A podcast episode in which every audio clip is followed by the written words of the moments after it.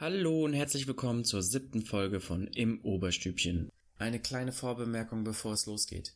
Erinnert ihr euch? In der letzten Folge haben Matt und ich über Storytelling im Alltag gesprochen. Ein Thema, das uns schon immer sehr am Herzen gelegen hat und über das wir bei langen Spaziergängen und ausufernden Essgelagen schon oft sinniert haben.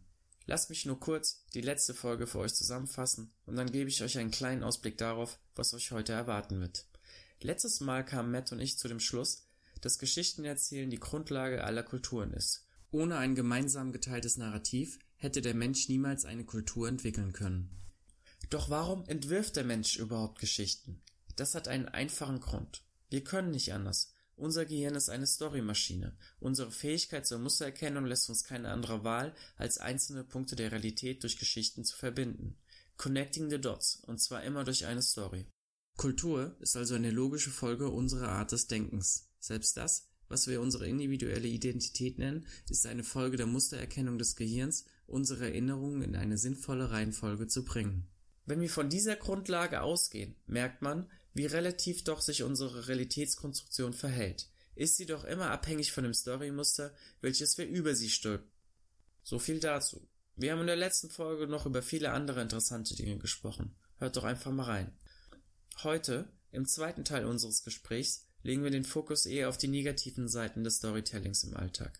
Unter anderem reden wir darüber, wie unfähige Menschen die kulturellen Codes der Imagekonstruktion nutzen können, um Kompetenz vorzutäuschen. Oder inwiefern unsere moderne Konsumkultur alte Geschichten heraufbeschwört, um uns, nun ja, zu verarschen. Und wir stellen die Frage, ob Kultur immer etwas Positives ist. Hatten die Buddhisten etwa recht, als sie behaupteten, dass jeder Mensch in Gefahr läuft, gefangen in Zeichen zu sein? Und jetzt viel Spaß bei der siebten Folge von Im Oberstübchen, die Kunst der Künste.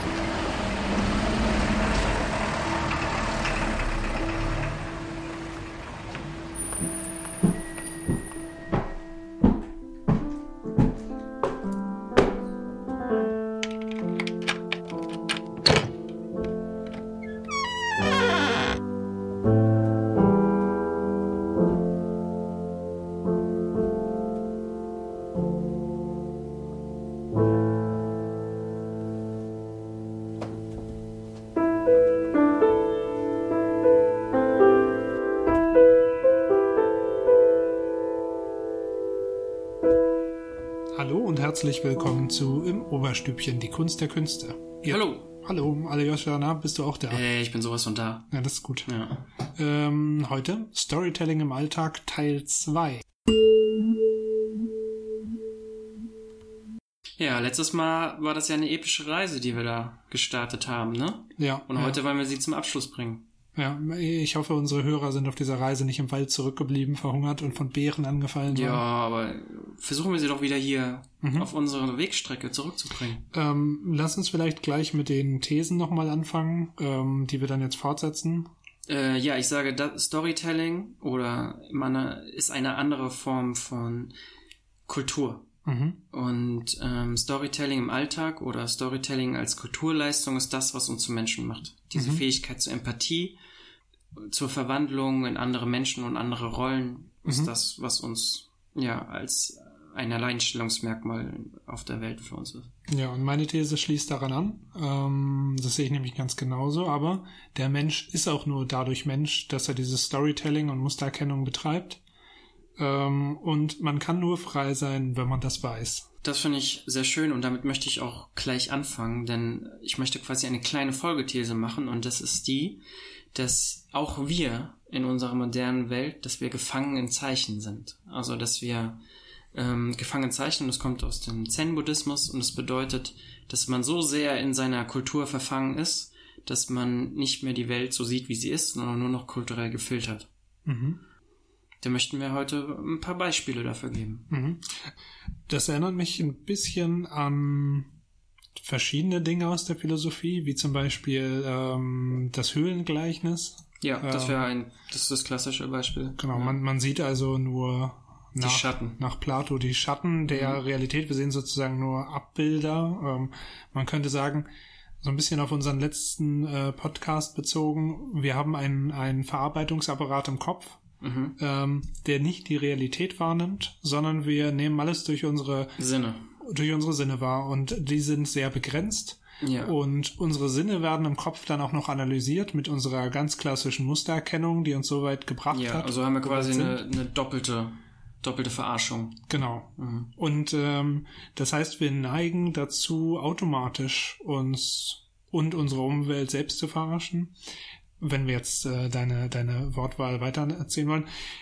Das hat zur Folge, dass wir einerseits ähm, so ein bisschen Objektivität vermissen lassen und Ja. andererseits Das ähm, ist, äh, das ist in unserer Natur drin, dass wir Genau. eigentlich immer subjektiv sind, egal was es ist. Und wir können auch äh, Opfer werden von Ja. ähm, sowohl unserer eigenen Fehlleistung im Mhm. Kopf ähm, als auch der vielleicht bewussten Täuschung durch andere, Mhm.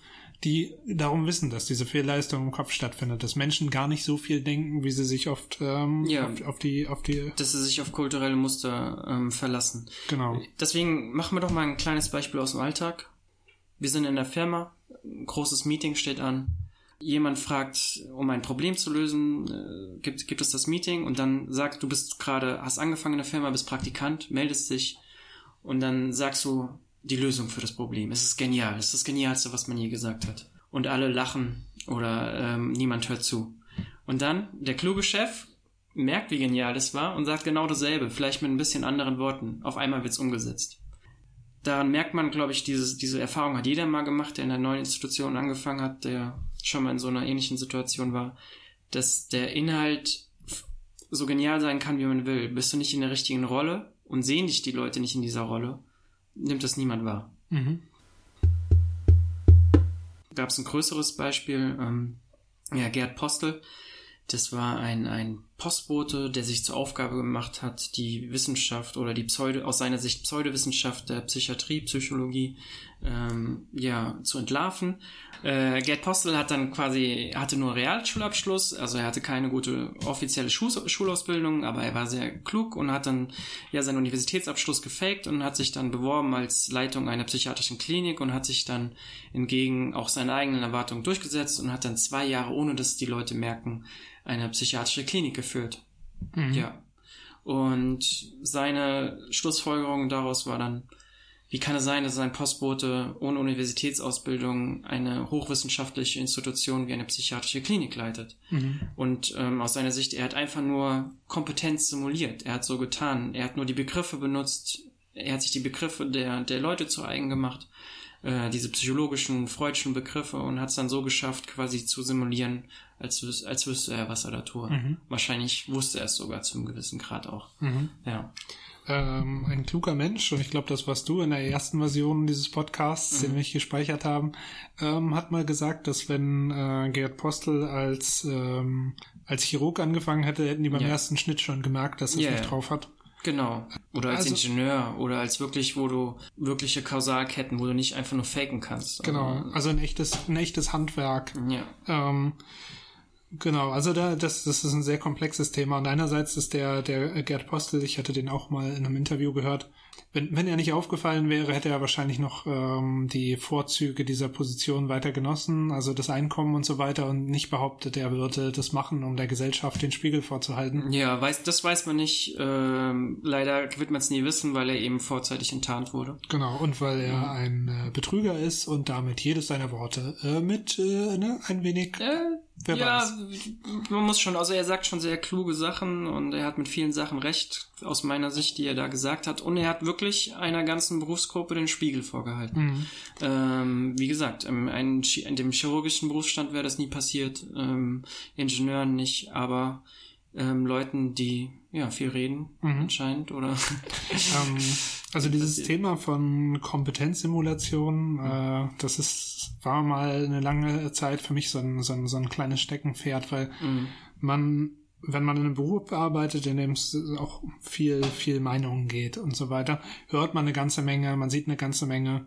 Ähm, und vieles im Alltag kommt einem manchmal auch so ein bisschen spanisch vor, ne? ähm, wenn man Imageberater hat, äh, Ernährungsberater Mhm. Ja. und so weiter, Berater, all diese Berater, Coaches, Berater, das sieht man Coaches. ja in tausend Fernsehsendungen und so. Genau. Ähm, da gibt es ja so ein, so ein, so ein, so ein Image, das einerseits mitverkauft wird, ähm, das heißt das Aussehen und das Auftreten der Person, äh, mhm. die, die Art und Weise, wie sich die Person ausdrückt und ähm, dann andererseits der Inhalt. Und ähm, wenn man mit ein wenig Intelligenz gestraft ist, äh, reicht das schon, um manchmal festzustellen, wie dünn der Inhalt ist. Ja.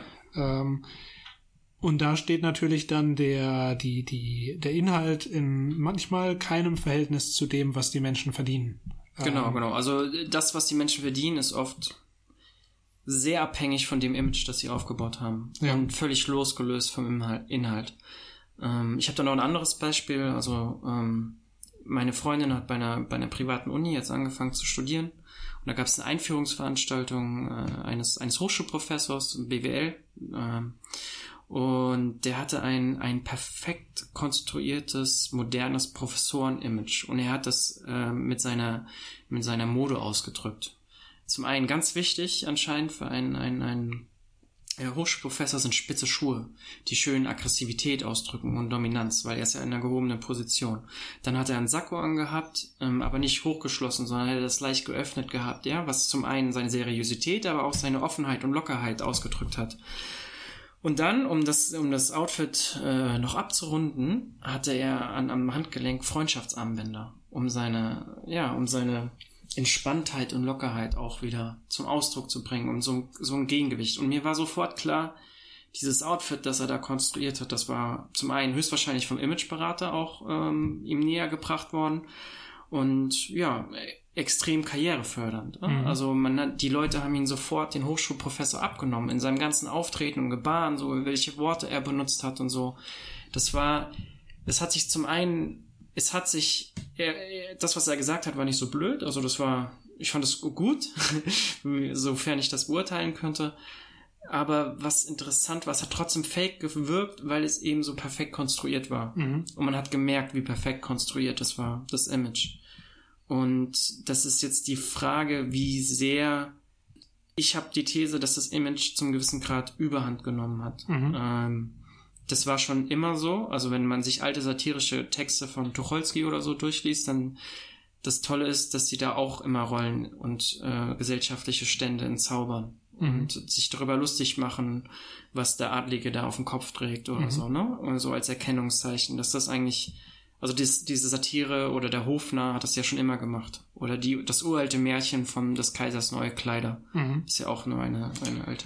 Ähm, was ja. ein bisschen vielleicht einem immer suspekt erscheint, ist diese, dieses Element der Manipulation. Ja. Ähm, ähm, einerseits sagtest du ja schon, dass äh, wie bei Gerd Postel jetzt klar wird, dass, oder bei der Geschichte mit dem Menschen, der in einer Firma anfängt und noch kein Standing hat, ja. wie es ja schön heißt, ähm, dass es schwer sein kann, wenn man kein Image hat, ähm, gehört zu werden oder auf oder eine bestimmte Stellung zu erreichen. Ja.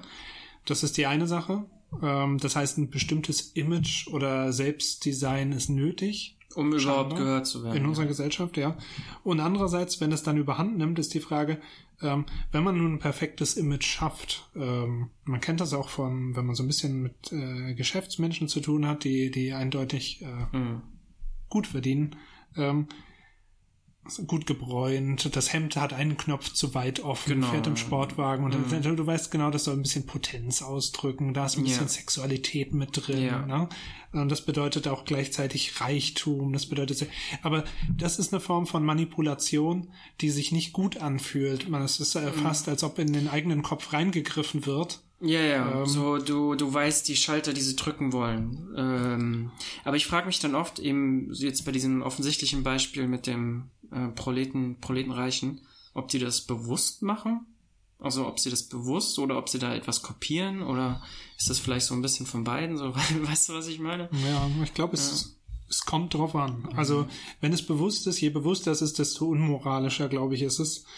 Es, es hängt immer davon ab, ob diese Personen eben noch genug Inhalt haben, um ja. die Form zu rechtfertigen. Mhm. Ähm, weil was mir Sorgen machen würde, wäre eben das wäre diese Kompetenzsimulation, mhm. dass man auf Menschen hereinfällt. Ähm, man kann auch auf Menschen hereinfallen, die zum Beispiel gar nicht mal über ihre, ihre Form positiv auffallen, mhm. ähm, wie sie sich geben nach außen, sondern über das, was sie sagen. Ähm, es kann zum Beispiel sein, dass äh, Personen, die überkritisch sind, eigene Meinung haben, weiter ähm, auf Dinge beharren ähm, und so weiter und so fort. Also möglicherweise kein, kein, kein, ähm, sagen wir, ähm, konstruktives Gesprächsklima zulassen. Mhm. Das ist manchmal mein Verdacht.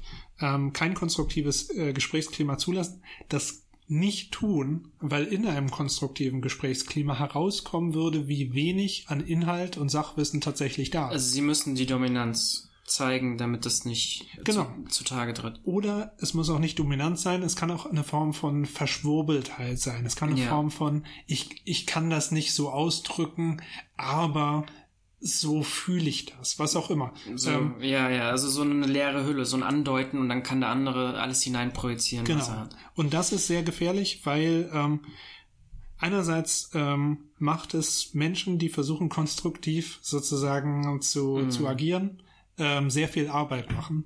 Und andererseits können dadurch ähm, es, es entsteht unheimlich viel Arbeit natürlich, wenn eine Lehrstelle plötzlich da ja. ist. Ne? Eine Lehrstelle, die aber scheinbar besetzt äh, zu sein scheint, wie von diesem Gerd Postel. Der hat bestimmt Entscheidungen getroffen und so weiter.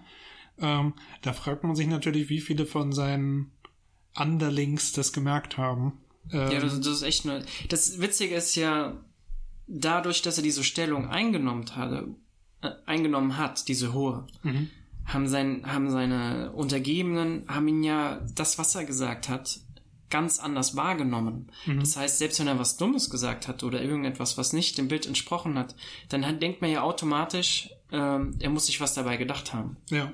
Eben weil man ihm aufgrund seiner Stellung diese Dummheit nicht attestieren will. Mhm. So ähnlich wie beim Arzt, der kann ja erzählen, ja, ähm, der, der, der, der Nordstern ist da für, dein, für deine Po-Schmerzen verantwortlich ähm, weil er ein Arzt ist, denkst du darüber nach, dass es wirklich Gehalt haben könnte. Mhm. Ne? Eben weil du ihm, weil er eben diesen, diesen, diesen Doktortitel hat und dieses Studium, irgendwas muss ja dahinter stehen. Ne? Für viele reicht vielleicht sogar ein weißer Kittel und ein Büro.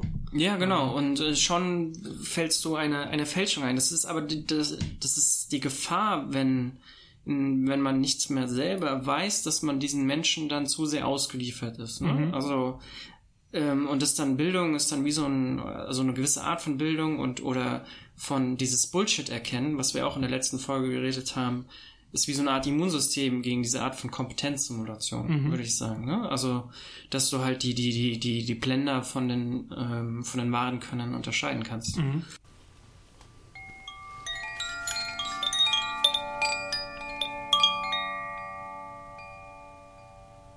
Wobei wir jetzt, als wir darüber nachgedacht haben, was in der Episode jetzt alles passieren könnte, festgestellt haben, dass wir in erster Linie darüber reden möchten, eigentlich, dass dieses Blenden, also mhm. nehmen wir mal ein weniger belastetes Wort, ähm, Storytelling im Alltag, das bewusst eingesetzt wird, mhm. ähm, so stark um uns herum vertreten ist, dass das kritische Denken schon fast schmerzhaft werden könnte. Ähm, das wir haben Beispiele gesammelt ähm, und, und man könnte unendlich viele Beispiele sammeln. Ja. Ähm, das geht von, von Produktdesign, Restaurants, Imageberatern, ja. alles schon sehr oberflächliche Dinge bis zu Dingen, die uns im Alltag äh, beschäftigen. Nur um ganz kurz nochmal darauf äh, zu kommen, weil du das mit der Bildung erwähnt hattest. Mhm. wir hatten jetzt auch jüngst eine Politikerin, die aufgefallen ist dadurch, dass ihre Biografie äh, erlogen war. Äh, ja, war ne? Die hatte irgendwie Abitur und Uniabschluss, den sie nie hatte. Genau. Und äh, das ist, eine, ist natürlich ein gefundenes Fressen für für für, für Gutenberg die, ist ein anderes Beispiel. Genau, ja. ja. auch ein persönlicher Hasskandidat, weil ich damals meine Abschlussarbeit zu der Zeit geschrieben hatte. Hat, hat nicht äh, unsere Bildungsministerin auch ihren Doktortitel aberkannt bekommen, Dr. Frau Schawan, oder hat sie den noch? Ich weiß nicht, aber es war auf jeden Fall von, ja, von vielen die, Leuten. Also sogar die Bildungsministerin hat angeblich abgeschrieben. Also mhm. ja, ja. gefaked. Über, überprüfen das nochmal, bevor ich ja, ja, ja, bevor ich einfach was raushaue, ne? Und dann also, verklagt werde. Also, ja. Aber ähm, hm. Bildung ist auch eine sehr schwierige Sache. Ähm, das ist mir schon schon früh aufgefallen, schon in der Grundschule ist mir aufgefallen, dass ähm, ich getrennt worden bin von Freunden zu, in, in, zum Ende der vierten Klasse. Ähm, es fällt auf, wenn man sich mit äh, Menschen unterhält aus anderen äh, Ländern, wo die Schulsysteme ein bisschen anders funktionieren. Mhm. Und wenn wir es auf den Punkt bringen wollen in Deutschland, nach der vierten Klasse entscheiden Lehrer, ähm, in welche der drei weiterführenden Schulen man dann äh, gesteckt wird. Ja. Ähm, und wenn man sich überlegt, wie die vierte Klasse aussah, was man da gemacht hat. Ähm, Nase gepopelt. Genau, wie, wie, wie viel hat der soziale Hintergrund äh, eine Rolle gespielt von, oh, den, ja. von den jungen Leuten, die wenn, äh, nicht wenn, die Leistung erbracht haben. Wenn das, das klassische Beispiel, wenn das Kind vom Gymnasiumlehrer äh, etwas gesagt hat, wurde es ganz anders vom Lehrer bewertet, als wenn das Arbeiterkind ähm, genau dasselbe gesagt hat zum Beispiel. Genau, oder wenn das Arbeiterkind nun nichts sagen konnte, da, weil, es, weil es nicht dazu gekommen ist, die Hausaufgaben zu machen, weil es zu Hause nicht dazu äh, ne, äh, in der Lage war, weil das soziale Umfeld nicht also, da habe ich, da hab ich sogar ein sehr persönliches Beispiel, Matthias. Also jetzt äh, bin ich aber also gespannt. Äh, zehnte Klasse, in mein Lieblingsfach Geschichte. Ähm, mein Lehrer, ähm, ich melde mich immer, immer und ich nach eigener Einschätzung hatte ich, war immer richtig, was ich gesagt hatte. oder war gut. Und äh, oder hatte ich nicht von dem unterschieden, was mein bester Kumpel und Klassenbester ähm, damals gesagt hat. Und er hat immer eine Eins bekommen und ich habe immer eine Drei mündlich bekommen. Ich konnte machen, was ich wollte. So viel melden und was weiß ich. Und dann fra frage ich den Lehrer einmal, ähm, ja, warum geben Sie mir denn nur eine, nur eine Drei? Und auch meine Mitschüler haben sich damals für mich eingesetzt, bessere Note und was weiß ich. Und dann sagt er mir vor allen Leuten in der Klasse, die Drei ist die Eins des kleinen Mannes. Und ähm, damit hat er mir ausgedrückt, egal was ich sage, ich werde immer eine Drei bekommen. Ja, also völlig losgelöst von dem Inhalt. Ne? Mhm weil er mich für einen kleinen Mann gesehen hat. Also so fest in meinem Kopf drin, ne? Dass ich mhm. jetzt mit viel. Aber sehr merkwürdig, ne? Mhm. Also ähm, wo, woran könnte das gelegen haben? Mochte er deine. Ich hatte manchmal, ich war ein bisschen Klassenclown. Mhm. Ähm, das lag wahrscheinlich ein bisschen daran, dass er, dass ich nicht die nötige Seriosität hatte, um in mhm. seinen Augen eins zu verdienen. Und dann ähm, ein, ein Jahr später äh, andere Lehrer nur Einsen gehabt, ja, mhm. also in diesem einen Fach. Und da sieht man halt, wenn man einmal in der Schublade ist, mhm. äh, in einer, in einer, dann kann man sagen, was man will, man kommt da oft nicht wieder raus, ne? Ja. Ja. Ja, und diese sozialen Schubladen. Die sind ähm, sehr schnell und sehr endgültig auch. Das genau, ist, ja. also weil ähm, klar gibt's die Möglichkeit, später dann einen Schulabschluss nachzumachen, den Realschulabschluss nachzumachen oder das Abitur. Aber diese grundlegende Entscheidung, und auch das ist eine Form von Storytelling, einem Viertklässler, einer Viertklässlerin zu sagen, deine Biografie führt auf die Hauptschule, ja. an der die Lehrer überfordert sein werden. Es ist deine Schuld, weil du die Leistung nicht erbracht hast. Als zwei Möglichkeiten. Als Neunjähriger. Du hast es selbst nicht erbracht, mhm. ja. Also das ist eine Fehlleistung deinerseits. Oder deine Biologie, dein Gehirn, deine Psyche ist nicht in der Lage, die Leistung zu erbringen, genau. die notwendig ist, um in unserer Leistungsgesellschaft weiter oben auf der Leiter zu stehen. doppelt gebrandmarkt. Genau. Einmal bist du selber schuld und zum anderen ist deine Grundausstattung einfach scheiße. Genau. Aber ich finde das genauso schlimm beim Abitur. Ähm, ich mhm. finde es auch viel zu früh, um da die Weichen zu stellen für den Rest des Lebens. Mhm. Ähm, wenn du mit 18, 19 hat man echt oft andere Dinge im Kopf, als jetzt viel zu büffeln für die Schule. Genau. Muss mit sich selber klarkommen in irgendeiner Form. Und dann wird schon ähm, die berufliche Zukunft an, am, äh, am, Hoch am, am Abiturnote festgelegt. Das ist total unsinnig. Also ja.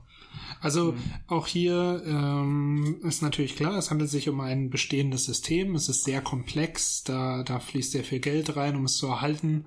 Ähm, bürokratische Systeme sind natürlich ab einem gewissen Punkt so groß, dass sie sich verselbstständigen und dann ständig selbst rechtfertigen müssen.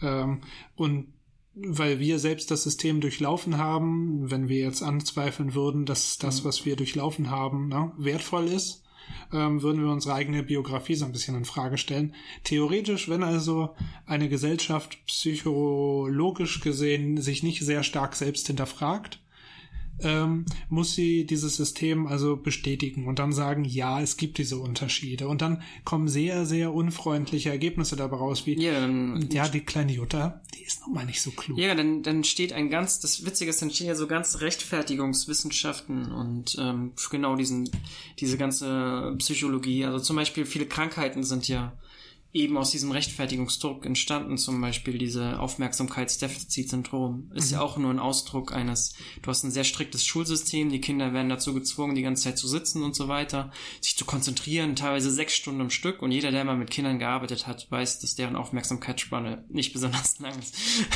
Vor allem nicht, dass sie sich fünf, sechs Stunden am Stück ohne Bewegung konzentrieren können. Mhm. Ne? Und, und auf einmal hast du dann 20 oder keine Ahnung 15 Prozent Aufmerksamkeitsdefizit, mhm. äh, jung vor allem, ne?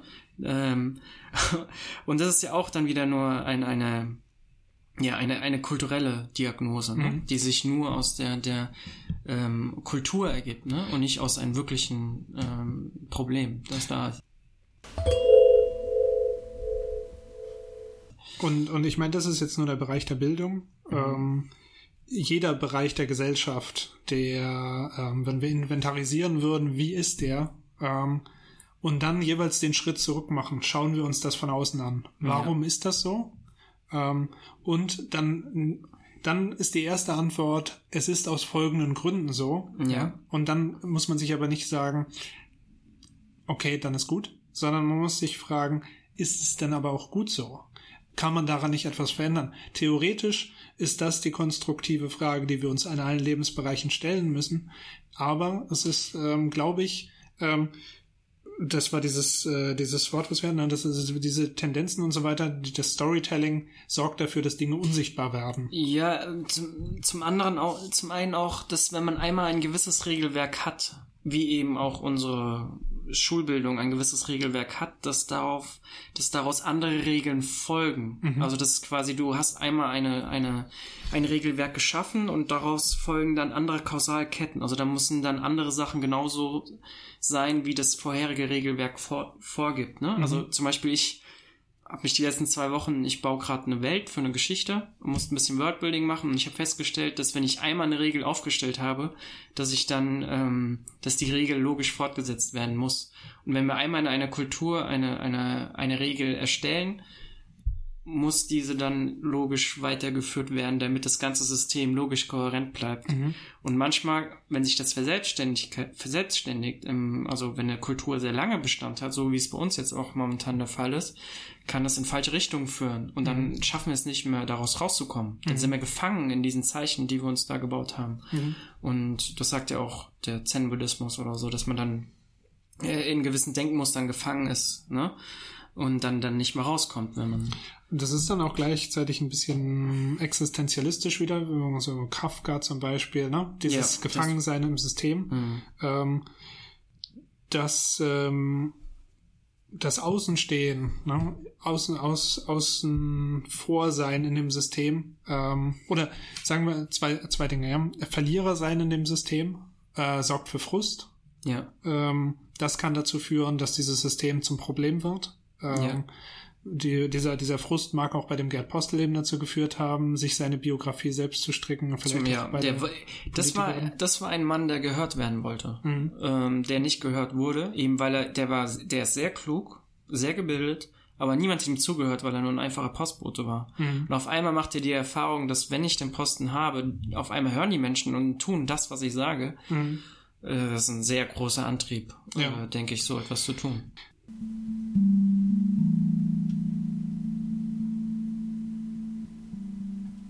Es gibt ja diesen Podcast, diesen deutschen Podcast. Hoaxilla. Äh, genau, die Hoaxillas. Ähm, die sprechen eben über paranormale Dinge ähm, und was, was dann wirklich dahinter steckt, rational gesehen. Und ähm, die hatten über diesen, diesen deutschen Verschwörungstheoretiker ähm, geschrieben und den auch interviewt. Ähm, und das war ganz spannend, weil ähm, man fragt sich dann, warum erzählen Leute Bullshit? Ähm, mhm.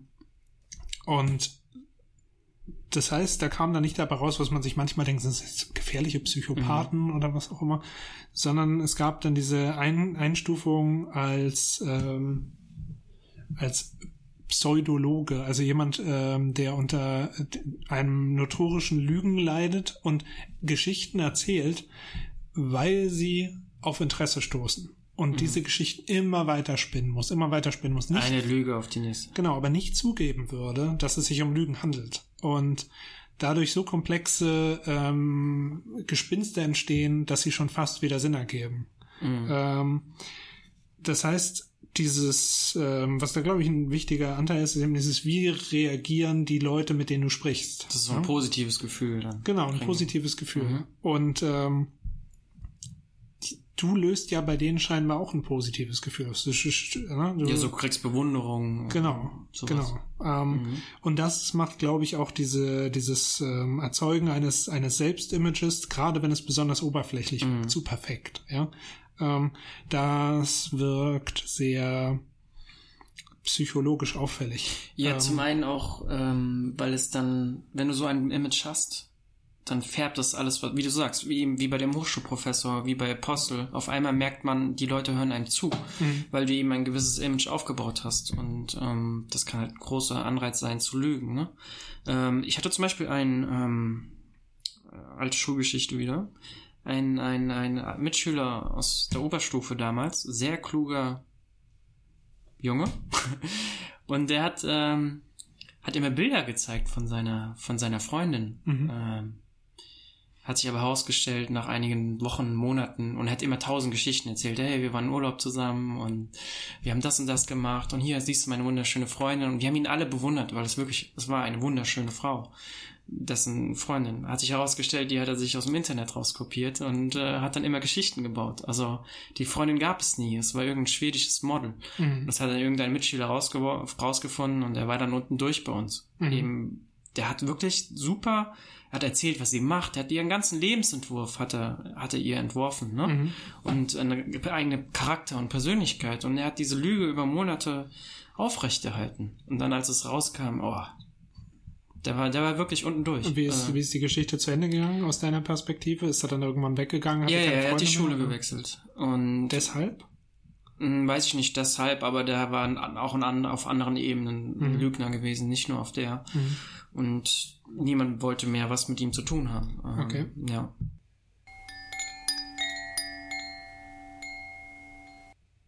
Ja, also dieses Beispiel des, mh, mm, des meines Mitschülers, der da diese äh, sehr witzigen Lügengeschichten im Nachhinein erzählt hat, ähm, das zeigt für mich irgendwie, wenn man das jetzt gesamtgesellschaftlich sieht, dass das einfach sehr gefährlich ist, wenn eine Kultur die Lügen oder die Stories, die sie sich selber erzählt, die ja per Definition oft eigentlich immer Lüge sind, wenn die nicht mehr hinterfragt werden. Also mhm. wenn die eine, wenn die Geschichte, die eine, eine Kultur sich erzählt, einem nicht mehr der Realität angepasst wird.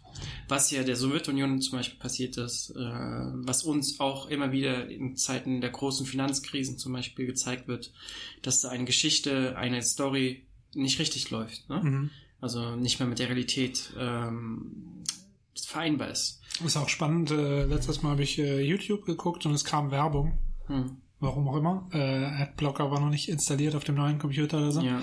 Lange nicht mehr gesehen. Ähm, es war ein Werbespot der Deutschen Bank.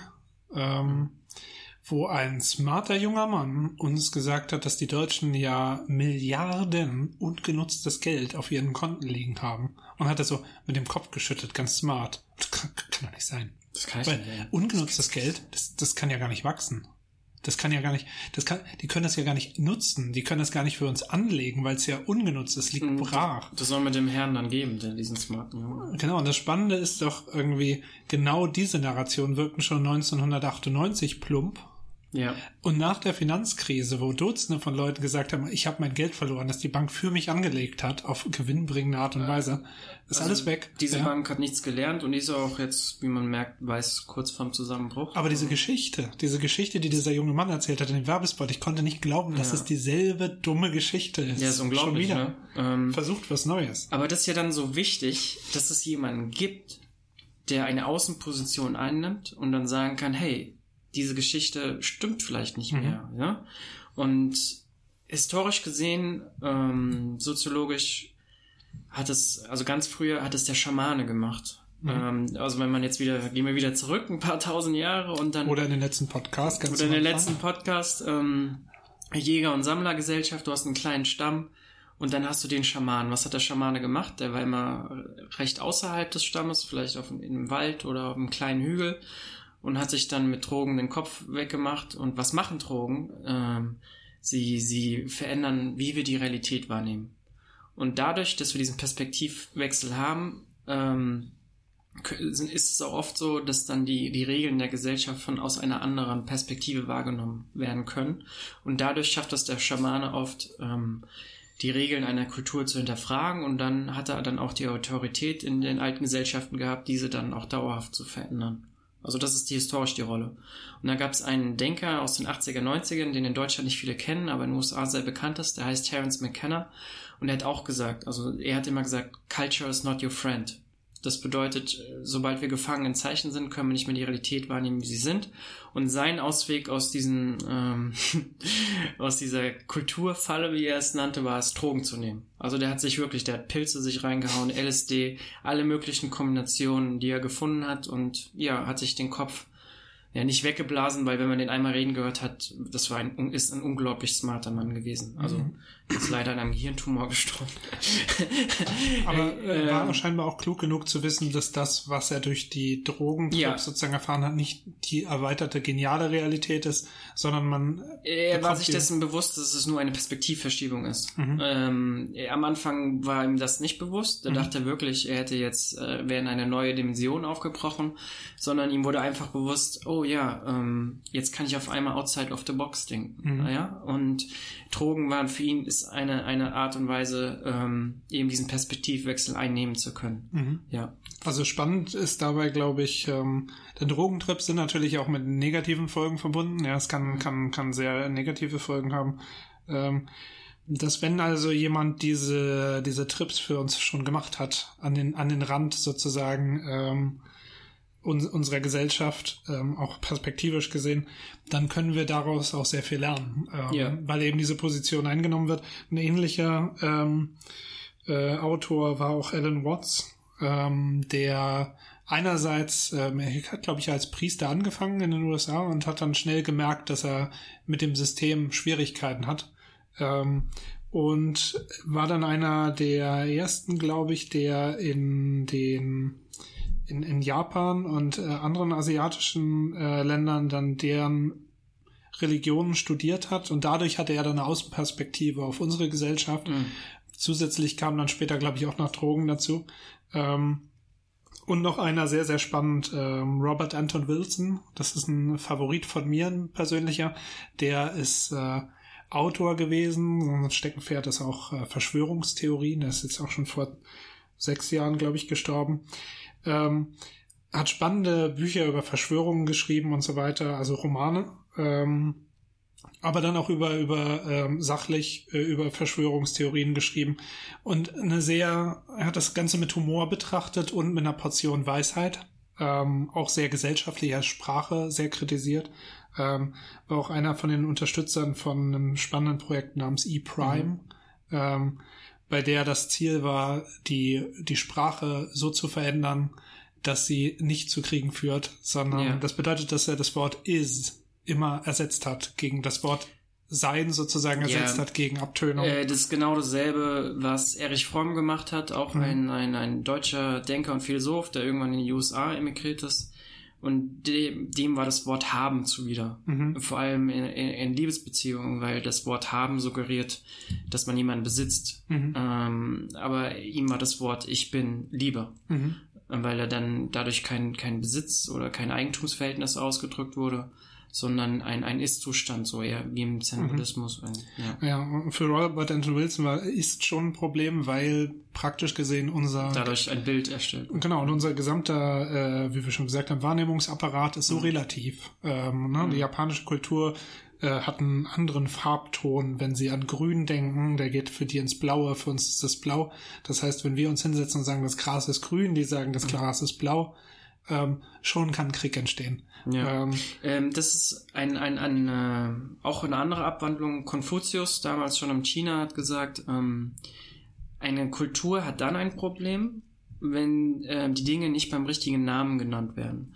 Das bedeutet, ähm, wenn man nicht, das hat auch Orwell später aufgegriffen in seinem 1984 äh, Roman mit dem Problem des Neusprechs. Also da wird die Sprache so wird so vereinfacht, dass du gewisse Zustands, also dass du gewisse ähm, äh, Sachen der Realität oder äh, Manifestationen der Realität nicht mehr richtig dar also sagen kannst. Mhm. Also die Sprache wurde so in, mit Begriffen, alle Begriffen wurden weggestrichen, die nicht effizient sind und so weiter, dass du dann einfach nicht mehr die Realität mit der Sprache darstellen kannst. Ne? Mhm. Und dadurch wurde das Denken ähm, ähm, ähm, ja, ver, ver, verflacht, verflachte dann immer mehr und dann wurde nur noch die Herrschaftsmeinung konnte dargestellt werden. Und bei uns gibt es tausende Beispiele ähm, dafür, wie zum Beispiel George Carlin kennt ihr auch, den berühmten Comedian. Ähm, der hat einmal in einem Bit hat er dargestellt, wie ähm, der, der Begriff des posttraumatischen Stresssyndroms, also wenn Soldaten aus, aus dem Krieg kommen, dann sind die oft sehr traumatisiert. Und dieser Begriff, der hat sich über die Jahrzehnte, wurde immer mehr, immer weicher gemacht. Ne? Also am Anfang hieß Shell Shock, also ein sehr harter Begriff. Also die Leute waren im Ersten Weltkrieg dann total durch. Ja?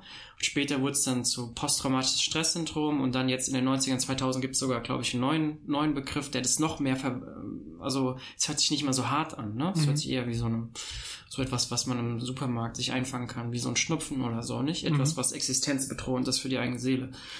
Und ähm, das, was diese, dieser, dieser harte Zustand hat dann nicht mehr den richtigen Namen. Mhm. Und das ist dann, deswegen wird er nicht mehr richtig wahrgenommen mhm. in seiner Gravitas oder in seiner ähm, in seiner Härte für das menschliche Leben. Und das ist dann ein Problem für die Gesellschaft, wenn wir nicht mehr die richtigen Begriffe haben für das, was, was passiert.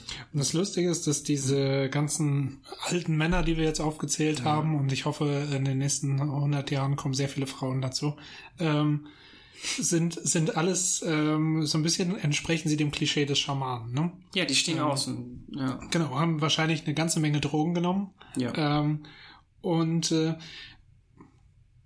Schamanen sind natürlich ähm, heutzutage, gerade heutzutage, ne, wo wir über Image gesprochen haben, das, was mhm. die Leute nach außen kommunizieren und so weiter. Man hat immer auch die Befürchtung, dass man vielleicht einem Scharlatan sozusagen äh, ja, folgt. Ähm, weil es gibt nämlich Leute, die den dieses zum Beispiel in unserer modernen Gesellschaft die, die Rolle des Schamanen der Künstler eingenommen oder der der Philosoph, der Hochschulprofessor und dann wenn wenn sie von ihrem äußeren Gebaren diesem Bild entsprechen, denken die Leute, er sei Schamane. Aber mhm. das, was er sagt, ist dann vielleicht völlig konformistisch. Das, man, man kann, glaube ich, deshalb ist es sehr wichtig, dann auf den Inhalt zu achten.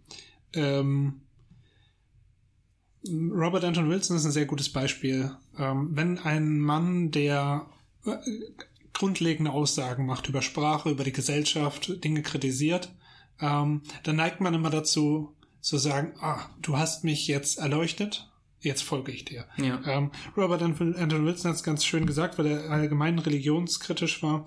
Ähm, der hat zum Beispiel in seinem Buch dann ähm, eine, eine Papstkarte beigelegt. Ähm, er hat nämlich die Religion mitbegründet, diskordianische Religion. Also, mhm. äh, und die Papstkarte hat jeden, der das Buch gelesen hat, dazu ähm, erhoben, selbst ein Papst dieser Religion zu sein. Mhm. Und die Pflicht ist es dann, ähm, andere Leute auch zu Päpsten zu ernennen, mhm. aber wenn du einem anderen Papst begegnest, musst du ihn sofort exkommunizieren. ähm, das heißt, dieses äh, auf ironische und Humor ist, glaube ich, wirklich das Schlüssel, einer der absoluten Schlüssel, ähm, ja. mit, mit diesen Dingen umzugehen, weil sie so grundlegend sind, so, so viel Hoffnungslosigkeit auslösen.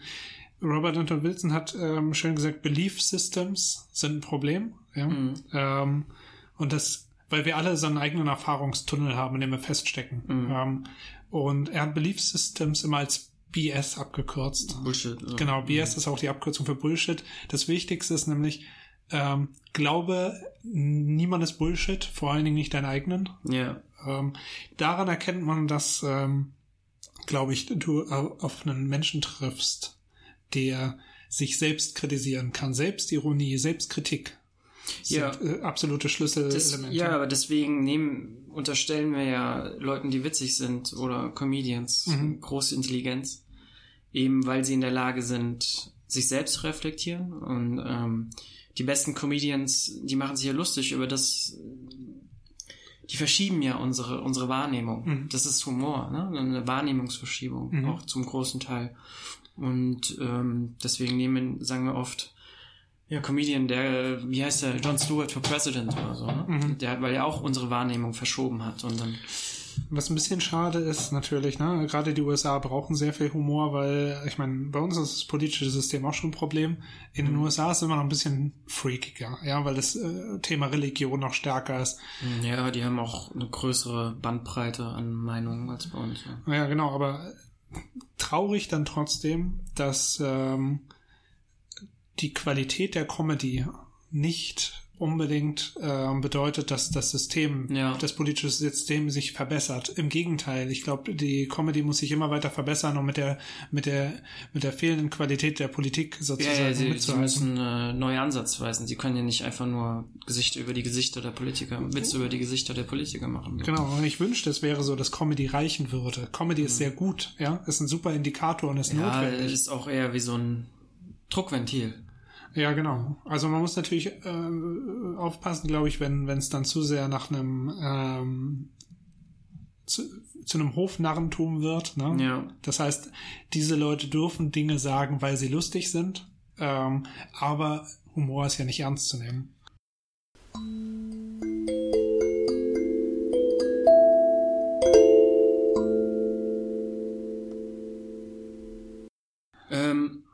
Matthias, was ist denn unsere eigene Sichtweise, unsere Kultur momentan? Wir haben ja gerade gesagt, wir wollen den Vorhang aufmachen. Mhm. Ähm, was ist unsere unsichtbare Ideologie, äh, die wir momentan gerade? Gesamtgesellschaftlich oder du und ich? Ne, machen wir das an konkreten Beispielen Mhm. dann fest. Also ich, ich finde, unsere ähm, ist eine, ein, unsere Kultur ist Ermächtigungssimulation oder Mhm. so diese, diese Hülle hat Überland genommen. Zum Beispiel im Starbucks wird ja so eine, da wird ja, da wird ja ein neues, ein, ein altes Bild eigentlich heraufbeschworen, so ein, ein altes Bild der Gemütlichkeit und der Vertrautheit, das wir eigentlich schon verloren haben. Also wenn du da einen Kaffee bestellst, Mhm. was fragen dich da die Leute? Fragen dich, wie du heißt. Mhm. Ich heiße Peter immer bei Starbucks. Und ähm, ähm, weil die so ein Gefühl der Vertrautheit in einen eigentlichen nicht vertrauensvollen Mhm. ähm, Verhältnis darstellen wollen. Dann diese alten Sessel und so, die wahrscheinlich nicht älter als ein Jahr sind oder so, ne? Also Mhm. es wird eine, eine, eine, eine falsche Authentizität simuliert. Mhm. Und ich glaube, in unserer Zeit ist es besonders schwer, eben die, die wahre, wahre Authentizität herauszufiltern. Mhm. Würdest du mir da zustimmen oder ist das einfach nur Bullshit? Nee, nee, ich glaube, BS. das, ich glaub, das stimmt. Also Mhm. auch dieses, ähm, dieses Gefühl, ähm, das hatte mir mein Bruder eben erzählt, dieses, ähm, die erfolgreiche erste Backmischung in den USA Mhm. äh, wurde erst dann erfolgreich, da hat irgendwie der Sohn, glaube ich, von, von, ähm, wie heißt er noch, Sigmund Freud, Ja. ähm, die Zielgruppe, die, die nicht die Backmischung gekauft hat, wie sie sollte, dann befragt und ähm, die Hausfrauen hatten wohl ein schlechtes Gewissen, diese Backmischung zu kaufen, weil sie da nichts mehr machen. ja, also ihm ähm, wurde zu viel Arbeit abgenommen. Genau. Und äh, dann haben die ihr Konzept geändert und dann hieß es dann, ja, Ei und Milch sind noch nicht drin, technisch gesehen hätten sie es machen können. Ähm, fügen Sie unbedingt ein Ei hinzu äh, und Milch und so weiter. Seien Sie sehr vorsichtig, damit es gut wird. Ja, dann haben, wurden sie quasi, wurden ihre Skills wieder ein bisschen reingebracht. Genau. Ähm, und natürlich ist es, wenn man, wenn man das schon macht, ist es sehr, sehr einfach, den Rest der Backmischung auch selbst Ja. zusammenzuhauen. Ne? Ähm, das, äh, aber das ist ein gutes Beispiel dafür, dass ähm, wenn Das, Kinder, äh, Menschen fast wie Kinder behandelt werden, Ja, ne? du musst jetzt mit dem Förmchen eine Burg bauen. Das, das musst du aber Verrückte richtig ist, gut machen. das Verrückte ist, das setzt sich ja bis heute fort. Ähm, Ikea macht genau dasselbe. Mhm. Die könnten die Sachen viel leichter konstruieren Mhm. und ähm, dass wir viel weniger Handgriffe brauchen. Aber sie machen es extra so kompliziert. Letztens habe ich ein altes Bett von meiner Freundin auseinandergebaut, das aus, auseinandergebaut. Das waren zwei Handgriffe, weil das nur so ein Stecksystem war. Mhm. Warum machen die nicht alle Betten so, ne? Ja. Ähm, aber sie machen es extra so, damit die, die Kunden wieder das Gefühl haben, selber Handwerker zu sein. Dabei ist es, dabei könnte jeder Affe dieser Anleitung folgen. Je mehr du da mit diesem Sechskant-Minischlüssel da rum Genau, drehst, desto, desto besser, bist du. desto intelligenter fühlst du dich dabei. Ja. Ähnliches Prinzip Vapiano. Mhm. Ähm, Restaurantkette. Restaurantkette, die, wo du quasi selber dazu angeleitet wirst, dein, dein Essen zusammenzustellen. Du musst es dir selber holen. Mhm. Und ähm, die Leute, die bei Vapiano arbeiten, die werden fünf Minuten angelernt. Das Einzige, was sie lernen, ist dann, ähm, hol die Nudeln aus der Box, schmeiß es da rein und dann haben sie da eine feste Abfolge von Handgriffen, die sie machen. Mhm. Ne? Also man muss nicht kochen können, um bei Vapiano arbeiten zu müssen. Das kann mhm. jeder machen. Und das ist eben das Prinzip von Vapiano. Aber nicht jeder von uns kann essen gehen. Dann wäre es so kompetent, sein Essen selbst zu holen, wenn dieses kleine Ding pumpt. Genau, genau, weil das dann wieder ähm, dem, den Kunden wird Macht simuliert mhm. oder zumindest ähm, Skill, oh ja, er wird ermächtigt, aber er wird, ist nur die Simulation der Ermächtigung, die wichtig ist. Mhm. Es ist nicht, dass der Kunde wirklich eine Fähigkeit hat, da, weißt du, es wird uns andauernd in unserer Gesellschaft heute auf die Schultern geklopft, wie gut wir doch sind. Mhm. Ähm, Kickstarter-Kampagne macht was ähnliches. Auf einmal mhm. wird es dein Produkt, ne? Also ja. du, du machst deine Identität da rein, ne? Ähm, zum gewissen Grad wird dir da, dabei geholfen. Aber in Wirklichkeit hast du nichts dazu beigetragen, außer ein bisschen Geld beizusteuern. Mhm. Ne? Du hast nicht dich dein, dich selbst ausgedrückt in dem mhm. Ganzen. Es wird ja. dir nur so ein Baukasten gegeben, in dem du dich aus, ausdrücken kannst, aber deine wirkliche individuelle Persönlichkeit ähm, ist, wird dabei nicht zum Vorschein gebracht. Mhm. Und ähm, was ähnliches gilt auch ein bisschen im Internet heutzutage. Die, mhm. äh, ich erinnere mich noch, als ich früher meine ersten Webseiten gemacht habe, habe ich ähm, wirklich gelernt, wie man HTML benutzt. Mhm. Ähm, dann im Texteditor ne, die Textdatei umbenannt in .html und mhm. dann darin wirklich die Struktur aufgeschrieben mhm. und mir meine Webseite aufgebaut, mhm. die Grafiken selber rein äh, abgespeichert und dann verlinkt und so. Ähm, heutzutage meldet man sich bei Facebook an und es wirkt so wie, ah, du musst viel machen, ne? Du musst ja. dein eigenes kreatives Foto festlegen und ja. das andere Foto, eine Selbstbeschreibung, mhm. musst dich mit Freunden vernetzen und so weiter all das wirkt so ein bisschen wie, ja, es ist total individuell, aber praktisch gesehen ist es so ein Setzkasten, ja. Ja, der dir vorgegeben wird, ähm, dass es fast ist wie, wie, wie, wie eine Kinderspielstunde. Ja. Was ähnliches gilt übrigens auch für... Keine, ist null intellektuelle oder du musst nichts mehr wissen.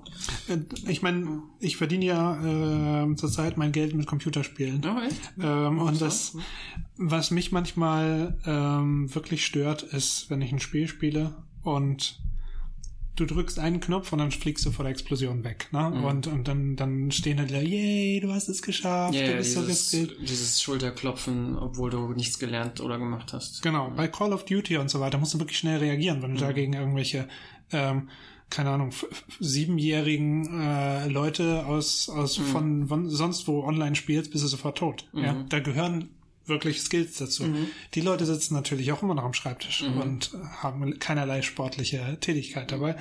Aber ähm, da gibt's dann Spiele, die das, dieses Konzept auf die Spitze treiben, ähm, wie äh, The Stanley Parable, mhm. ähm, wo die Narration dich einfach wirklich im wahrsten Sinne des Wortes verarscht. Mhm. Ähm, und ich konnte tagelang kein Computerspiel anfassen, nachdem ich das Spiel gespielt habe. Als du gemerkt hast, wie sehr man eigentlich gesteuert wird. Genau, weil mhm. das Ganze eben nur eine Simulation einer Fähigkeit ist. Ja. ja. Deine Fähigkeit, die du durch dieses Computerspiel zeigst oder erlangt hast, ist nutzlos. Sehr begrenzt, ja? nutzlos. Es ist wirklich, es ist reine Unterhaltung. Und das gleiche gilt natürlich dann für die Backmischung, das Ei hinzuzufügen. Genau, also. das ist also diese eine versteckte Ideologie, die es in unserer Gesellschaft halt stark drin ist, mhm. würde ich sagen. Immer diese, diese Simulation von, von Fähigkeit und von, von Macht, die einen uns immer gegeben wird, dass wir eigentlich, ähm, dass wir eigentlich nicht den Rahmen bestimmen können, sondern uns, wir nur den Farben der Rahmen, den, den Farbe, die Farbe der, des Rahmen irgendwie ähm, bestimmen können. Also nur so, mhm. dass unsere, unsere individuelles, also so wie wir es individuell machen können, nur sehr begrenzt Mhm. Äh, ja, aber wir den Rahmen selbst wir nicht verschieben können. Und diese, ich glaube, diese Mündigkeit wird einem schrittweise ein bisschen genommen, weil Menschen davon profitieren. Ähm, wenn du deine eigene Webseite nicht mehr machst, heißt das, sie können das für dich machen und kontrollieren, welche Werbeeinnahmen du genau, generierst. Ja. Ähm, wenn, weil du wirst einfach nicht gesehen auf deiner eigenen Webseite mehr. Ne? Du musst zu Facebook gehen, sonst äh, sind deine Freunde nicht verlinken, da. Ja. Genau. Mhm. Ähm, und diese, diese, diese Macht die man freiwillig abgibt, ja, von der man zulässt, dass sie über den eigenen digitalen Alltag sozusagen ne, gebracht wird. das ist ein Problem, glaube ich, und das wird sehr unsichtbar. Genauso wird zum Beispiel auch Technik immer weiter unsichtbar. Ähm, sie Apple. wird unsichtbar gemacht, genau bei Apple. Du kannst die Geräte nicht aufschrauben, du kannst sie nicht selber warten. Ähm, bei, bei Autos. Also vor 40, 50 Jahren konnte jeder, der mit ein bisschen Ahnung konnte, an seinem eigenen Auto rumschreiben. Mhm. Heute brauchst du 15 Techniker, die da ähm, die mit dem Computer da erstmal rangehen, die Software neu starten. Dann ist es extra so ein richtiger Block. Also du kannst es nicht mehr kannst nicht mehr den Motorhaube aufmachen und dann daran rumschrauben, sondern du musst erst dich da wirklich durchkämpfen und ähm, ja, also du hast keine Macht mehr über die die Produkte, die du kaufst in mhm. irgendeiner mhm. Form. Ne? Und die werden immer, weil sie kompliziert werden, ohne viel Mehrwert dafür zu bieten. Und wir haben natürlich ähm, schon, schon früher über Image gesprochen und so mhm. weiter ähm, was für ein Image wird verkauft in all diesen Bereichen. Letztes Mal bin ich mit dem mit dem Bus an einem Autohandel vorbeigefahren und dann stand da wirklich der Werbespruch, ich musste wirklich laut lachen. Mhm. stand der Werbespruch, Are you alive? und ich habe nur gedacht, fuck no, but give me your car. Ja. And, you know, es ist so, so dumm. Ähm, es ist, es ist so dumm, dass es einen anschreit, ja.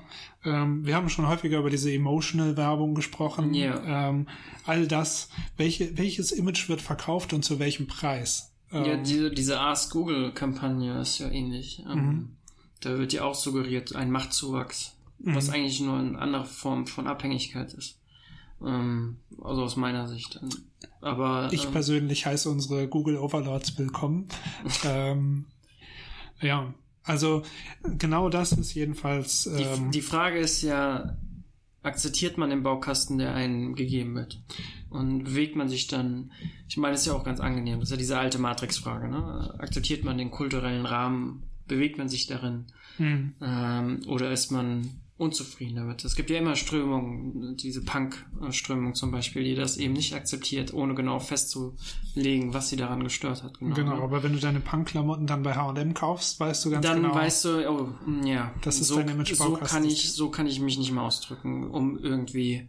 Das Problem ist, die Werbung und unsere Kultur ist so schnell geworden in ihren Anpassungsmöglichkeiten, dass jede Art von, ich nenne das mal Widerstand oder so, gleich assimiliert wird mhm. und dann als cool. Also alle Subkulturen, die wir in den letzten 20, 30 Jahren aufgebaut haben, sind schon Teil des Mainstreams geworden. Ja. Und ähm, wenn man irgendwie anders sein will, dann ist, wird es langsam komisch, schräg. Genau, aber Subkulturen finde ich, mhm. ähm, ja, jeder kann machen, was er will und so weiter, aber haben für mich immer auch das Problem gehabt, ähm, dass es so, so, so ein visuelles und ne, es ist so eine. Mhm. Ist ja nur so oberflächlicher. Es ist eine sehr gleichmachende Narration mhm. wieder. Innerhalb dieser Subkultur sind die Leute sich dann wieder so ähnlich, dass es mich schon fast abstößt. Ja. Ähm, weil, weil eine Subkultur nur schon wieder eine Kultur ist, auf eine andere Art. Ja, du hast genau dieselben Regelsysteme wie in der großen Kultur, nur in einer kleineren Art. Genau. Und äh, und es wirkt so verblendet zu glauben, dass eine andere Form von einem, von einem ist Musternetzwerk wieder, ist das al wäre. Genau, ist das alte Fortsetzen von Lagerdenken was man eigentlich überkommen sollte, so, ne? Ja. Denke ich, also, keine Ahnung. Also, ah, wir wissen es nicht. Wir wissen es nicht.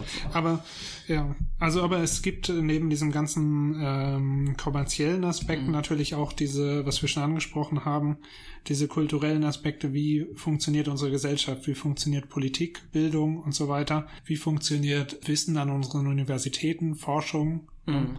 Da wird Literaturwissenschaft betrieben, die versucht, was versucht die eigentlich? Ähm, ne, äh, gibt's Philosophie zum Beispiel? Für, äh, Philosophie an der Universität, erzeugt das Philosophen oder erzeugt das nur Menschen, die Philosophen kennen? Mm, ja, also ich glaube, da sind wir, glaube ich, einer Meinung, eher letzteres. Ja, also das war ja genau, das war schon eine äh, Frage, die die Antwort vorgegeben hat. Ja, ja. ähm, ja, das ist ja eine, was gibt dir die Literatur, die du liest in der Universität, gibt dir eine, eine äh, gibt dir ja ein Muster vor, so wie du andere Texte interpretieren sollst. Ne? Mhm. Ähm, oder der Professor sagt dir, wie, wie du das mal, also du wirst nicht zum selberdenken animiert, sondern du wirst zum ähm, Wiederkommen von Literatur. Im mhm. schlechtesten Fall, also das ist die schlechteste Art von Philosophiestudium.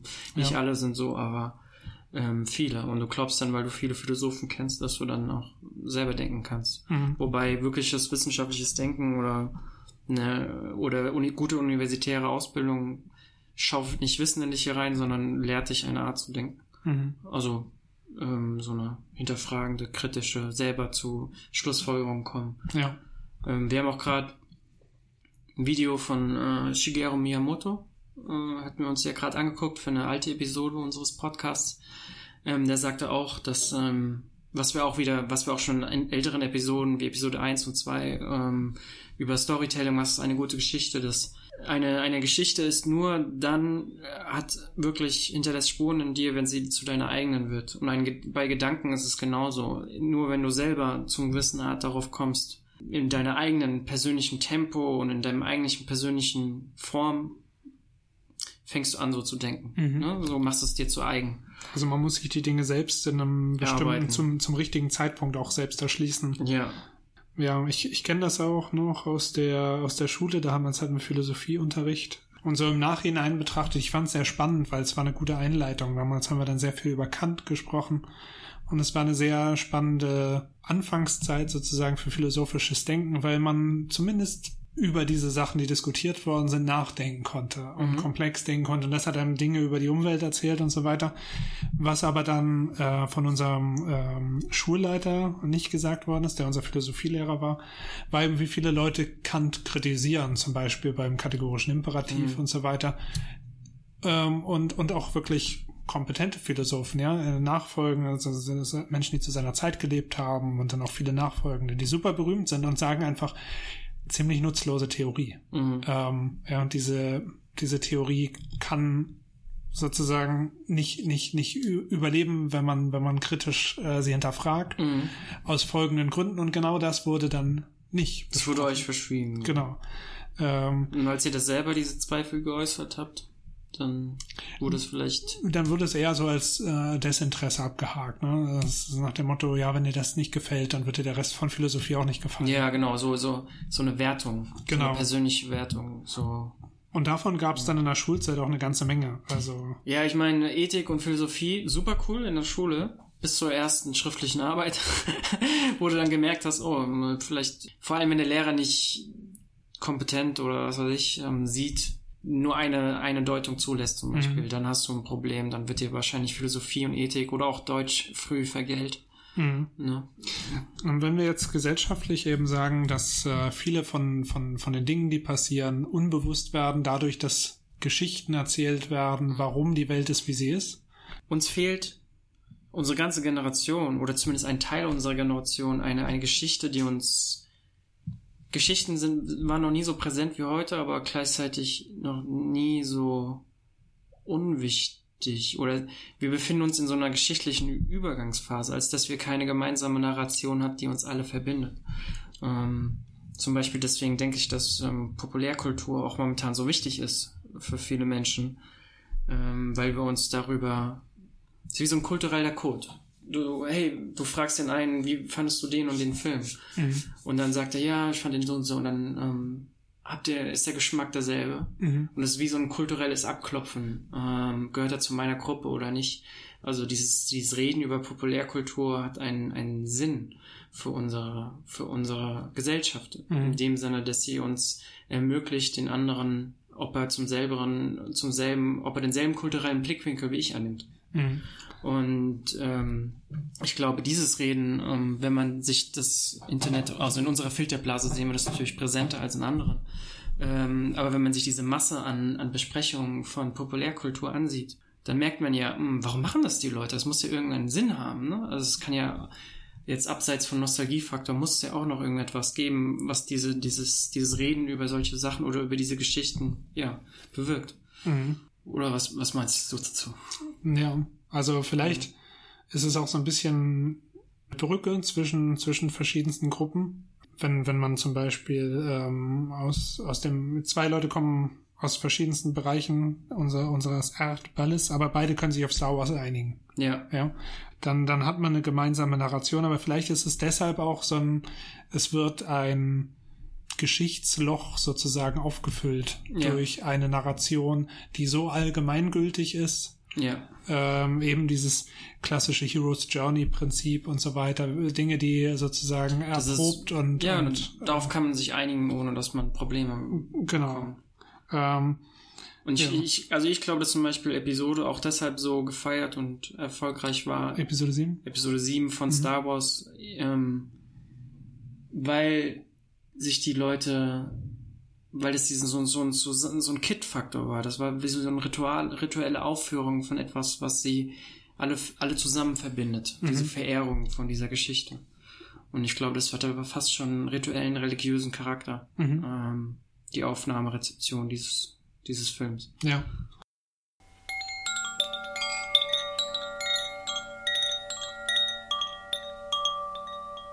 Rituelle äh, Dinge sind auch vielleicht eine ganz spannende Frage, wenn wir jetzt über Schulzeit gesprochen haben und so, ne? Ähm, der, der Ritus der Einschulung, der, der weiterführenden Schule, ähm, Dinge, die sich ständig wiederholen, der Abschluss, Ja. ähm, diesen Zettel in der Hand halten und so weiter. Das sind alles Dinge, die nicht nur auf bürokratische Art wichtig sind, weil, weil Menschen sozusagen eine Kompetenz entwickeln müssen, um bestimmte Aufgaben in der Gesellschaft zu übernehmen, sondern die auch einen großen ideologischen, ideellen Wert haben. Ja, Rituale sind ähm, sehr wichtig eigentlich für eine Gesellschaft und wir müssen uns um für das Funktionieren, weil es ist wie so ein Abschlusspunkt für ein Story-Segment der eigenen Geschichte. Mhm. Ne, Der Einschulung, Einschulung ist auch der Beginn eines neuen Abschnitts. Hochzeit oder ähm, das sind ja alles so neue, jetzt wird die Geschichte aus einer etwas anderen Perspektive erzählt. Mhm. Ne? Und äh, wenn wir jetzt zu den Thesen zurückkommen, also deine These war ja, dass Storytelling überall drin ist, weil der Mensch ein Storytelling-Apparat ist sozusagen. Ja. Storytelling macht den Mensch zum Menschen. Äh, während meine These war, dass äh, Menschen nur frei sein können, wenn sie das wissen. Ja. Ähm, das heißt, ich glaube, ein kleiner Ausblick, den wir geben können zum Ende ist, ähm, Storytelling ist um uns rum. Wir werden erzählt, wir erzählen. Mhm. Ähm, die Gefahr ist, dass das, wenn man es nicht weiß, ähm, zu einer Art von Zwangsjacke wird. Ja. Ähm, man wird, einem werden Dinge verkauft. Ähm, Menschen ähm, erzählen sich auf eine Art und Weise, die uns vielleicht selbst äh, schadet. Ähm, oder man wird selbst erzählt auf eine Art und Weise, die einem Äh, schadet. ja. Ähm, Ähm, ich würde, ich finde, ganz wichtig zu erwähnen ist, ähm, dass selbst wenn man es kann, dass das nicht unbedingt glücklich macht, mhm. weil es zu einer extremen Entfremdung von den anderen Menschen und auch du guckst Fernsehen und denkst, okay, okay. Genau. Also ist, ist es kein Rezept zum Glücklichsein und ähm, letztens habe ich einen Vater, oh, ich hoffe, dass mein Sohn nicht sensibel wird, weil dann wird er ein unglückliches Leben führen. weil es ist wirklich zum, es ist keine Anleitung zum Glücklichsein. Ja. Aber ich glaube, dass ähm, dem Menschen so ein bisschen dieses kritische Denken und auch das, das Denken im Allgemeinen ähm, schon, schon so weit liegt, dass sehr viele Menschen merken, dass was nicht stimmt regelmäßig. Und ich glaube, das ist der Punkt, an dem vielen Leuten klar wird, was alles an Narration und damit auch an behaupteten falschen Dingen um uns herum sozusagen existiert als Struktur, als nicht hinterfragte Struktur. Und wenn man diesen Schritt erstmal getan hat, dann kann man sich sozusagen an weise Menschen wenden, deren Texte lesen. Mhm. Wie ergeht es anderen Menschen, die sozusagen die Kultur von außen betrachtet haben? Und ich glaube, ich möchte sogar noch ein bisschen weitergehen, wenn absichtlich zum Beispiel Trickbetrüger oder unabsichtlich, weil ähm, so ist die Zeit, ähm, normale Menschen sozusagen ein Image von sich erzeugen müssen, ne? weil, weil Facebook das will, weil die Mhm. Welt mittlerweile über ein Image funktioniert. Wenn man das weiß, dann kann man selbst vielleicht seine eigene Biografie auch auf eine Art und Weise schreiben, die nicht unehrlich ist, Mhm. aber die einem vielleicht ein wenig hilft, ähm, ein bisschen mehr Macht. Autorenschaft Ja. und Macht sozusagen über sein, sein eigenes Leben zu gewinnen. Ähm, und sei es nur, dass man ähm, einen Schritt zurück macht und sagt, ich nehme an bestimmten Dingen nicht teil Mhm. ähm, oder ich mache es auf meine eigene Art. Ja. Ähm, wenn ich zum Beispiel auch über unseren Podcast ab und zu nachdenke, dann denke ich daran, dass ähm, äh, wir machen das immer sehr frei. Ne? Das heißt, man erzählt sehr viel Schnickschnack, äh, Mhm. man spricht fehlerhaft und hoppelig Mhm, mhm. und äh, immer wenn ich dann an, an so ähm, 50er, 60er, 70er Interviews denke, wie Menschen im Fernsehen gesprochen haben oder auch heute Politiker im Fernsehen sprechen, Moderatoren, Mhm. klar, wenn sich jetzt jemand hinsetzt und sagt, ich höre jetzt den Podcast, vorher habe ich immer nur äh, Maischberger gehört, mhm. dann ist das schon, es wirkt wie ein qualitativer Unterschied, ne? Äh, jetzt für in welcher Form? Dass Maischberger professioneller sich anhört? Oder? Genau, genau. Also der, nur die Form des Sprechens. Mhm. Ja? Und auch das ist vielleicht so eine Art von, ähm, sagen wir nicht Kompetenzsimulation, aber es wirkt schon so. Ja? Wenn du in den 70ern jemanden reden hörst in einem Interview, ein altes Interview, dann ist es sehr spannend, wie die Leute sprechen. Ja, sehr ähm, sehr gewählt haben die sich ausgedrückt. Genau, aber wenn du es selber ausprobierst, ist das Spannende, dass du das genauso gut kannst, wenn du es nur probierst. Ja, aber es wäre, dann würden wir nur so eine Authentizität simulieren. Genau. Und ich glaube, ähm, das, was unsere Zeit braucht und das, was das Internet auch so ein bisschen kann, ähm, deshalb sind ähm, für mich, ja, ist Fernsehen mittlerweile fast unerträglich. Ähm, dann guckst du dir so einen Moderator an auf YouTube, mhm. ja, der irgendwie spricht über ein Review, keine Ahnung, von einem Film und wirkt unheimlich authentisch, weil da nicht diese 20 Masken drüber legen. Mm, ja. Ähm, ja, damit, aber damit spielen ja die ganzen YouTuber auch, ne? Mit diesen, äh, mit dieser vermeintlichen Authentizität. Also ähm, da gibt's ja noch, da gibt's ja dann wieder auch negative Seiten, wie zum Beispiel die jungen Frauen, die dann da Shampoos anpreisen und mhm. ähm, die, die werden ja auch nur so, die werden ja auch gemocht, eben weil sie, ah, die ist echt. Mhm. Ja? ja genau. Also diese Sehnsucht nach Echtheit ist ja das ist interessant. Also wenn unsere Zuhörer wüssten, von wem wir finanziert oh, werden, dann. Oh, äh, das ist das Wein, das Weingut, äh, das Weingut Riesling, Rieslingsdorf ist unser Sponsor, aber wollte ich nur mal erwähnen, toller Wein, toller Weißwein, gerade der 2016er. Wunderbar. Wunderbar, ja, wirklich gut. Richtig ja. gut im Abgang. Gut im Abgang, ganz leichte Noten von Cassis und Aprikose. Ja. Ähm, steigt in die Nase, steigt in den Kopf. Richtig toller Wein. Ja. ja. Hm. Ja, also aber das nur als Beispiel. Ähm, ja. Diese, diese Macht zurückzuerlangen, kann man zumindest im Kleinen, indem man sich einerseits darüber bewusst wird und andererseits dann selbst wählt, äh, welche Wege man geht. Aber äh, ich muss selbst zugeben, ich glaube, es ist schon, es könnte Verzweiflung auslösen bis zu einem gewissen Grad, wenn man wirklich darüber nachdenkt, wie relativ vieles ist, ähm, was ja. wir als gegeben hin, hin, hin, äh, hinnehmen. Man kann es auch nicht immer machen. Also da wird man ja verrückt. Genau. Also, aber äh, wenn wir gerade so an, an, an eben wieder die Schule denken und so, mir bricht es wirklich das Herz, wenn ich, wenn ich an diese Viertklässler denke, die jetzt sozusagen deren Lebenswege aufgespalten werden. Und wenn man dann ähm, hört von der unterschiedlichen Qualität leider, die Leute in verschiedenen Schulsystemen mhm. bekommen, äh, Schu verschiedene Schulwege einschlagen, was, was die dann sozusagen erwartet. Und wie dann Menschen sozusagen früh und ja, auf verschiedene Lebenswege wie, ja. genau abgestempelt werden, aber diesen Stempel dann mittragen müssen. Und dass es keinen Ausweg gibt. Genau. Und das, das, also, zumindest nicht mit viel, viel Arbeit. Ja, und äh, auch Arbeit, die in, in, in der wirklichen Welt kaum geleistet werden kann, wenn man halt Geld ran schaffen muss. Und das, und das ist eben nur ein, eins von vielen Beispielen. Ähm, oftmals um diese, diese, ja, fast schon Verzweiflung oder emotionale Reaktion auf solche, solche gruseligen Realitäten mhm. ja, ähm, abwehren zu können, hört man dann Geschichten, die einem erklären, warum die Welt ist, wie sie ist. Du kannst theoretisch Menschen fragen, die mit der ganzen Sache nichts zu tun haben, die werden dir erklären, warum das richtig ist. Mhm. Und das ist sehr, sehr traurig und gefährlich, finde ich. Ähm, Wenn ein, ein, ein eigentlich ungerechter Zustand als richtig deklariert wird. Genau, weil. Ähm, weil es eben nicht, weil wenn man rückwirkend die Geschichte erklärt, ähm, es hätte nicht anders sein so können. Also, genau, oder, oder es muss so sein, weil, weil, weil man sich selbst mit relativieren würde, mhm. weil es einfacher ist, sich zu sagen, man lebt nicht in einem ungerechten System, sondern es ist einfacher zu sagen, es ist okay, wir müssen nichts machen. Ja, also der, der, der wirkliche Kampf ähm, aller Bewegungen, die etwas verändert wollten, die wollten dann etwas verändern, wenn sie den Rahmen, der in eine Kultur setzt, verändern. Also nicht den Inhalt, sondern wenn du den Rahmen veränderst, dann, dann kommst du wirklich zu einer, einer Veränderung, die sich wirklich manifestiert. Und wenn du siehst, welche Leute umgebracht wurden, zum Beispiel Martin Luther King wurde erst zu gefährlich fürs System, als er Eigentumsverhältnisse angesprochen hat innerhalb mhm. der innerhalb des amerikanischen Systems. Vorher hatte er sich nur ausschließlich über Rassensachen unterhalten, aber erst als er dann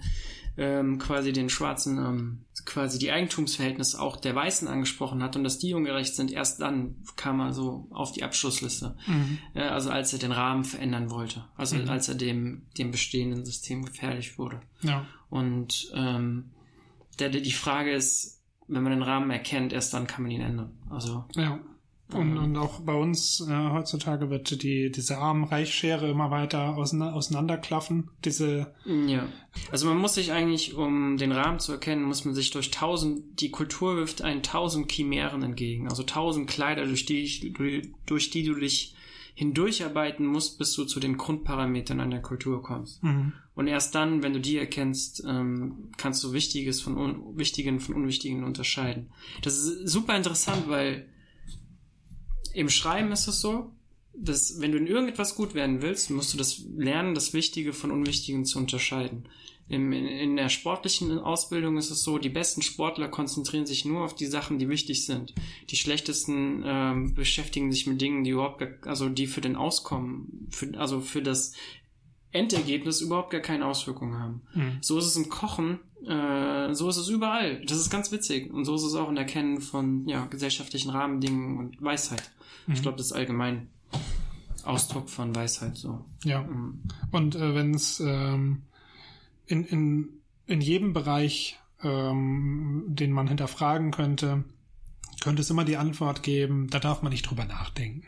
Ja. Ähm, und tatsächlich ist das Gegenteil der Fall. Man sollte nicht daran verzweifeln, ähm, denn gerade auch im Bereich Bildung zum Beispiel ähm, kann man sich jetzt äh, Talks anschauen im Internet von Wissenschaftlern überall auf der Welt, die genau solchen Fragen nachgehen. Mhm. Ähm, Wissenschaft, auch wenn Wissenschaft natürlich konservativ sein kann, ist zumindest ein sehr rationaler Bereich, ähm, wo Fragen gestellt werden und auch Alternative äh, Entwürfe sozusagen entstehen, Tests entstehen. Ne? Wie, wie können zum Beispiel letztes Mal ein Talk gesehen, ähm, Kinder über einen Computer selbstständig lernen. Ja? Mhm. Die haben dann ähm, so einen Bildschirm aufgehängt irgendwo in Indien und irgendwo in Afrika.